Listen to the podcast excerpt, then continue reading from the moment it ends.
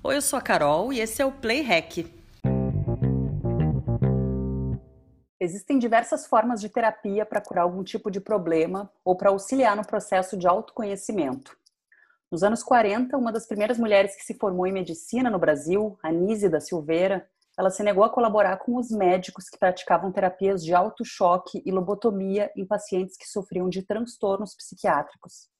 Buscando uma forma mais humanizada de tratamento, ela passou a trabalhar com arte terapia e foi uma pioneira nesse caminho alternativo. Ela disse, abre aspas, eu sou uma pessoa curiosa do abismo, embora tenha consciência de que o abismo é tão profundo que eu apenas passo nas bordas. Fecha aspas.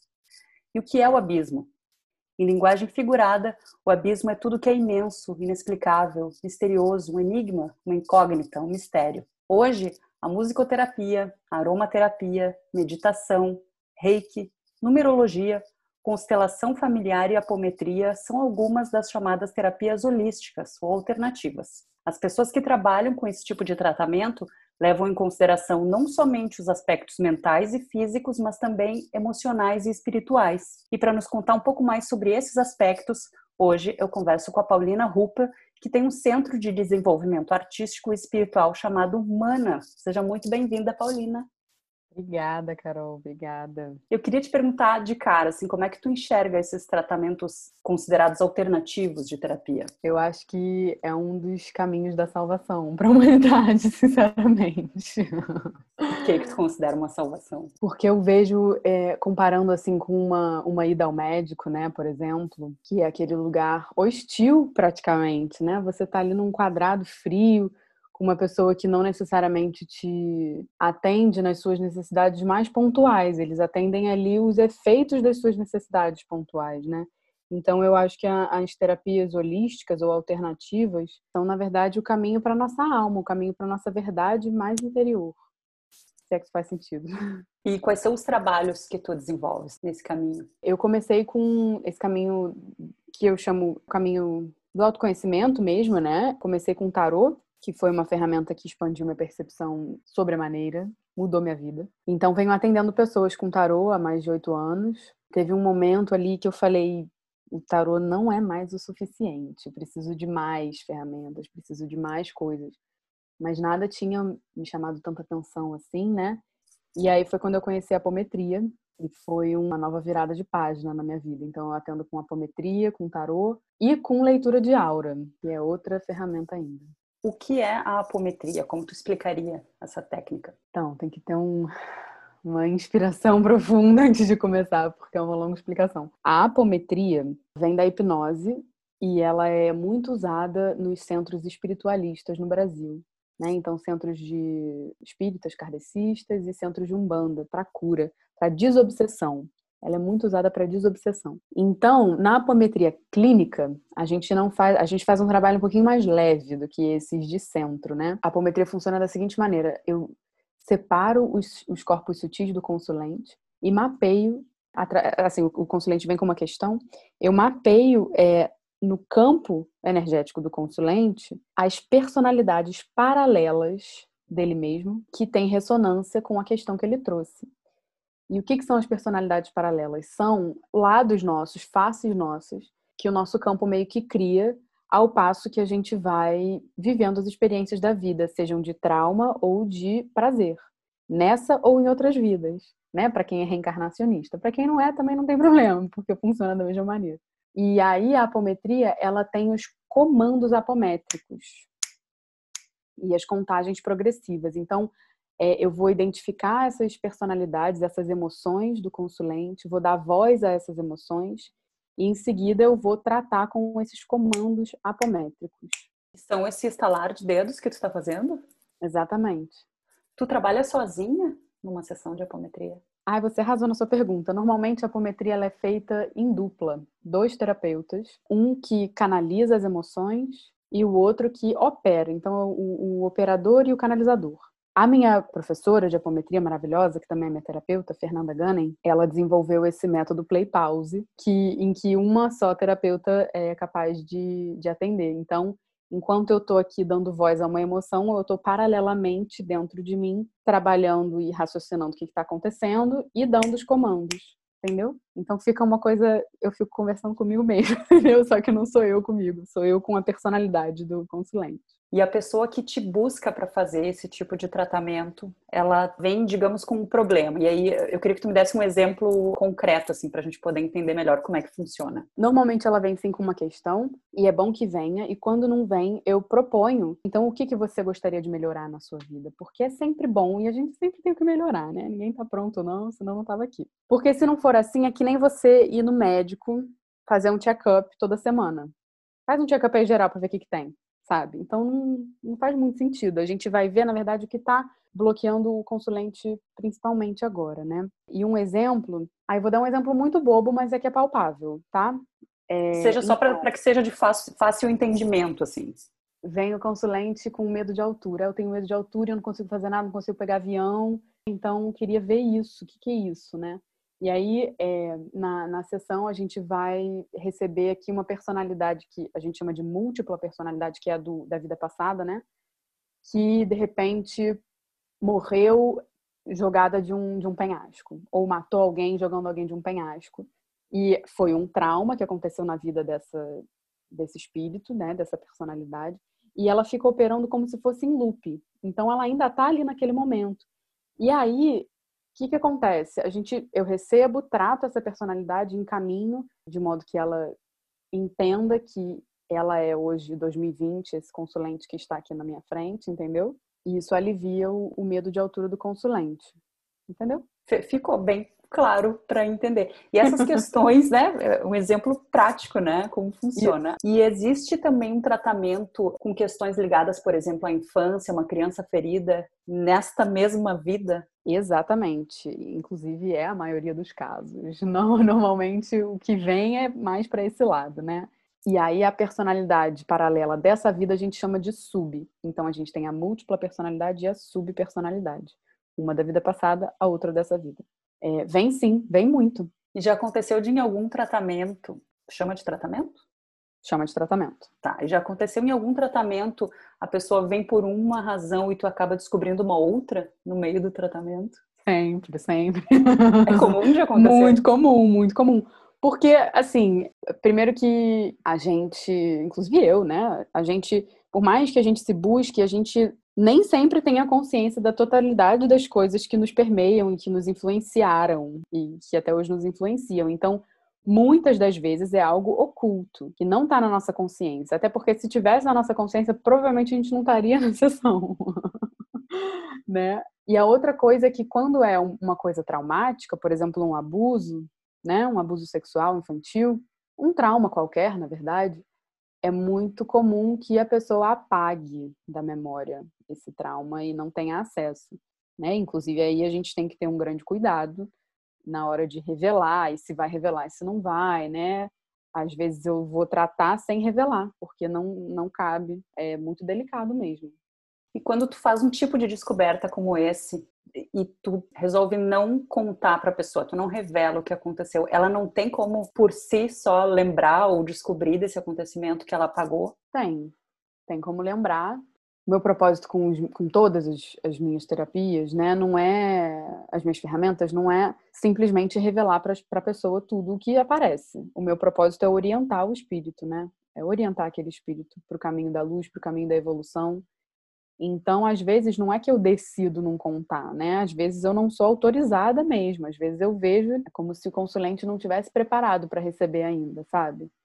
E eu já tive nessa posição de consulente com a minha terapeuta, em que ela só pôde me revelar algo muitas sessões depois, porque precisou trabalhar muitas coisas antes. Então eu, eu entendo dos dois lados como que isso funciona, né? Não sei se eu respondi. Sim, sim. Voltando um pouquinho, Lê, tu falou que tu começou essa tua relação com esse tipo de terapia com o tarô, né? O tarô uhum. também pode ajudar na busca pelo autoconhecimento, mas tu não acha que às vezes ele pode aumentar a ansiedade pelo futuro? Porque eu conheço muitas pessoas que vão em busca eh, de respostas e aí a pessoa revela alguma coisa, olha, vai acontecer isso, ou tu precisa buscar esse caminho, então ela fica com o pensamento sempre naquela direção e acaba não, não encontrando ou demorando a encontrar aquele caminho pela ansiedade que isso trouxe para ela. Sim, sim, eu entendo esse lugar muito. E por isso que eu proponho um tarô terapêutico, ao invés de um tarô adivinhatório. Qual é a diferença? O que, o que traz o tarô terapêutico para a pessoa? O tarô terapêutico traz, na, na minha, né, na minha linha, assim, é justamente essa orientação do espírito. Então, aí o, o, a referência seria o Jodorowsky, né, Alejandro Jodorowsky. Ele fala bastante disso, do tarô terapêutico. E aí vamos botar um asterisco porque tem uma ressalva aqui. Então a pessoa vem perguntando: "Ai, será que esse boy vai me querer?" Sabe? Olha quanta coisa que essa pessoa pode ter antes de dessa preocupação, sabe? Quanta coisa mais importante para ela trabalhar, para ela chegar na própria consciência do porquê que ela está perguntando aquilo, né? Então aí a gente, eu procuro sempre pegar essas perguntas de futuro e trazer para o presente. Por que, que ainda não estamos juntos? E, e, e para que a pessoa, para que eu também, para que a pessoa não fique dependendo de mim. Porque aí sempre que ela tiver alguma questão na vida, ela vai para mim, ah, vou tirar um tarô aqui para ver. Entendeu? E eu não quero que ninguém fique dependente de mim. Para é tomar assim. decisões, né? Não, eu preciso dar para a pessoa, o consulente precisa receber as missões dele, né? Ele precisa desse dessa autorresponsabilidade. Então, é para mim uma das grandes responsabilidades do meu trabalho é dar a responsabilidade é, do livre arbítrio de cada um. E é muito delicado isso, porque tem muito consulente que fica meio frustrado, né? Tipo, putz, mas então não respondeu minha pergunta. Ué, não é assim que eu trabalho. Você pode procurar outra pessoa, então. E aí o asterisco é o seguinte: eu não acho que o tarô seja exclusivamente ou deva ser terapêutico exclusivamente. Dá para ver sim o futuro no tarô, né? Até porque falar que não dá seria negar a própria origem dessa ferramenta, que é um oráculo, né? E aí a gente já entra num, num processo colonial aí do, da ferramenta, com o qual eu não, não concordo. Então a gente tem acesso as informações, as previsões né, energéticas, mas também as previsões vêm quase que de forma condicional, né? Caso a pessoa haja daquela maneira, então é muito provável que aconteça X, né? E a gente tem que também sempre levar em conta que existe, existem as leis universais, as leis cósmicas, né? Que são a lei, a lei da providência divina, a lei do karma e a lei do livre-arbítrio. Então, é, a gente meio que consegue com essas, com esses três, com essas três condições quase que do universo, né, de Deus, é, a gente consegue ver aí a probabilidade de um acerto entre aspas. Então, eu não trabalho com adivinhação, com acerto. Não estou ali para acertar ou errar nada, né? Eu estou ali no tarô para trabalhar aquilo que o consulente traz para mim, para ajudar ele a ver melhor, a ver de cima, a ver de fora, assim, a ver uma perspectiva geral zona daquilo, enfim. É por aí. Como uma terceira pessoa consegue olhar, né, um problema de duas pessoas envolvidas, né? Tu dá então esse distanciamento da pessoa. É, quase isso, é quase isso.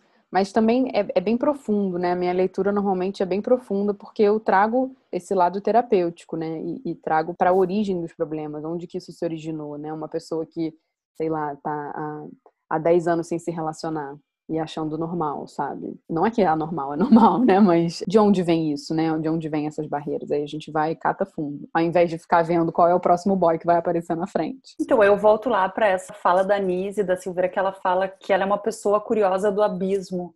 Tu és uma pessoa curiosa do abismo também? Oh, meu bem, você tá falando com a pessoa certa. Quando você leu essa frase, eu falei, gente, a, a entrevistadora é a própria oraculista. É que eu tenho um escorpião, entendeu? Então, assim, eu caminho muito nas profundezas. Muito, muito, muito, muito. Esse é o meu interesse mais visceral, assim. E como é mirar o abismo alheio? Nossa, o abismo alheio é bem mais tranquilo do que o meu próprio. Do que o teu. e como é que tu faz para trabalhar o teu próprio abismo? Tu falou que tu também faz esse tratamento de apometria, né, com a pessoa que Sim. te ensinou. E Sim. como é tratar e saber como é tratar os outros, ser tratada e tratar outras pessoas? Assim, é, é, não existe para mim privilégio maior do que poder viver nesse mundo recebendo e dando esse tipo de orientação, sabe? Fazendo esse tipo de trabalho. É para mim um grande privilégio, é para mim uma, um grande presente, uma grande bênção do divino mesmo. Eu poder estar nesses dois lugares. É desafiador também, né? É, mas por um lado é muito bom, porque o que eu aprendo nas minhas terapias, né, e, e não só na apometria que, que eu recebo, mas em todo o meu caminho, todo o meu estudo, é material de estudo também para o meu profissional, entendeu? Então é, eu sou o meu próprio campo de estudo, é muito bom isso. e como é que tu descobriu, Paulina, esse teu dom de poder conversar aqui e lá no outro com outros outros mundos, eu posso dizer assim? Outro universo? É, o mesmo mundo, o mesmo universo, mas é outros mundos, eu acho. É, então, eu não acho que isso é um dom, não. Eu não nasci com uma mediunidade online, assim, vendo espíritos, falando, ouvindo, não. Minha vida, minha infância foi muito normalzinha, muito mundana. É uma coisa que se desenvolve, se pratica, né? Todo mundo tem o potencial mediúnico e todo mundo pode se desenvolver. Então, foi um desenvolvimento. Assim, com o tarô, o tarô é bom porque ele tem as três vidências, né? Uma delas é a intuitiva. A outra vidência é a vidência que você, aquilo que você vê na carta, né? Ou no desenho mesmo, no símbolo que está na carta.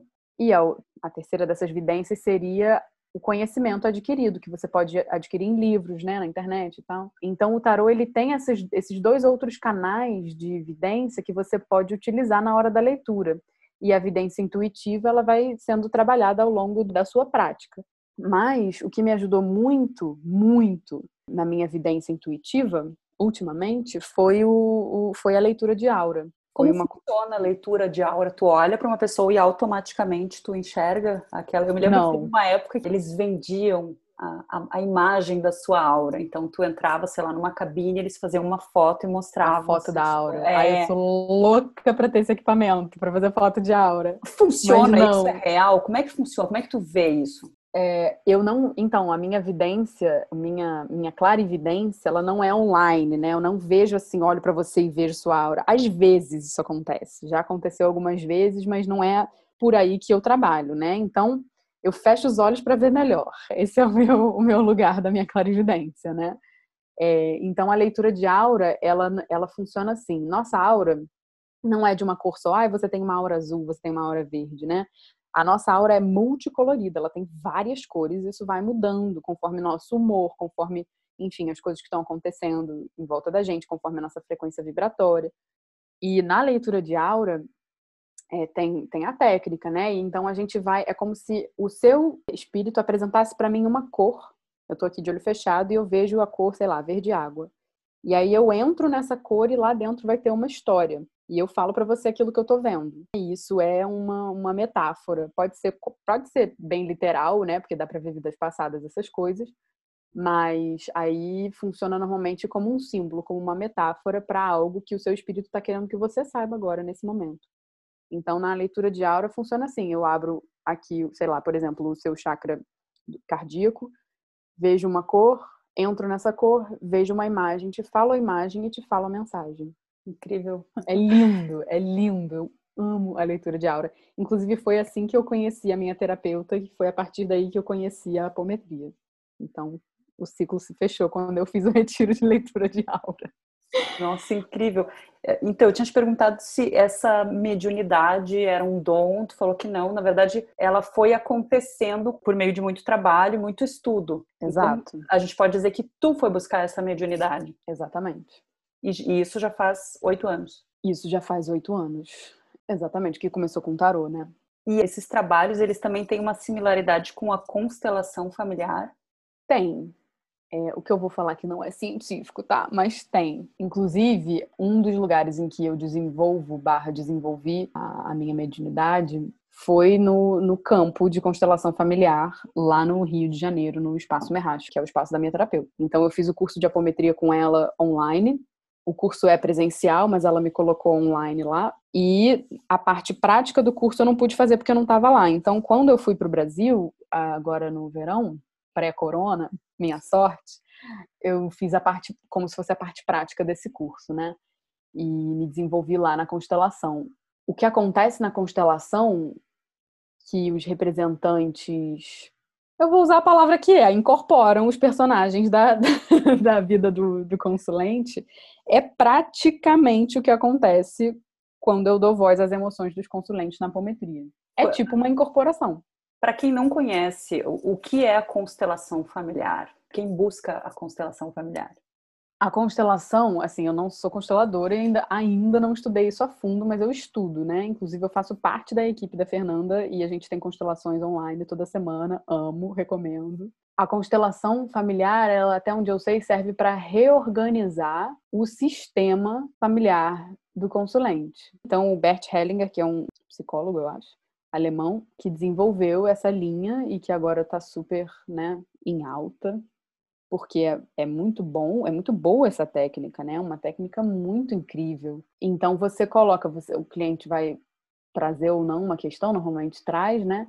E aí vai ter ali um time de pessoas que vai representar os elementos ou as pessoas que o terapeuta propõe. Então, o terapeuta vai falar: escolhe alguém para representar sua mãe, ou então escolhe alguém para representar o amor, escolhe alguém para representar a criança ferida. Não necessariamente, então, precisam ser pessoas, podem ser Não sentimentos precisa. ou situações.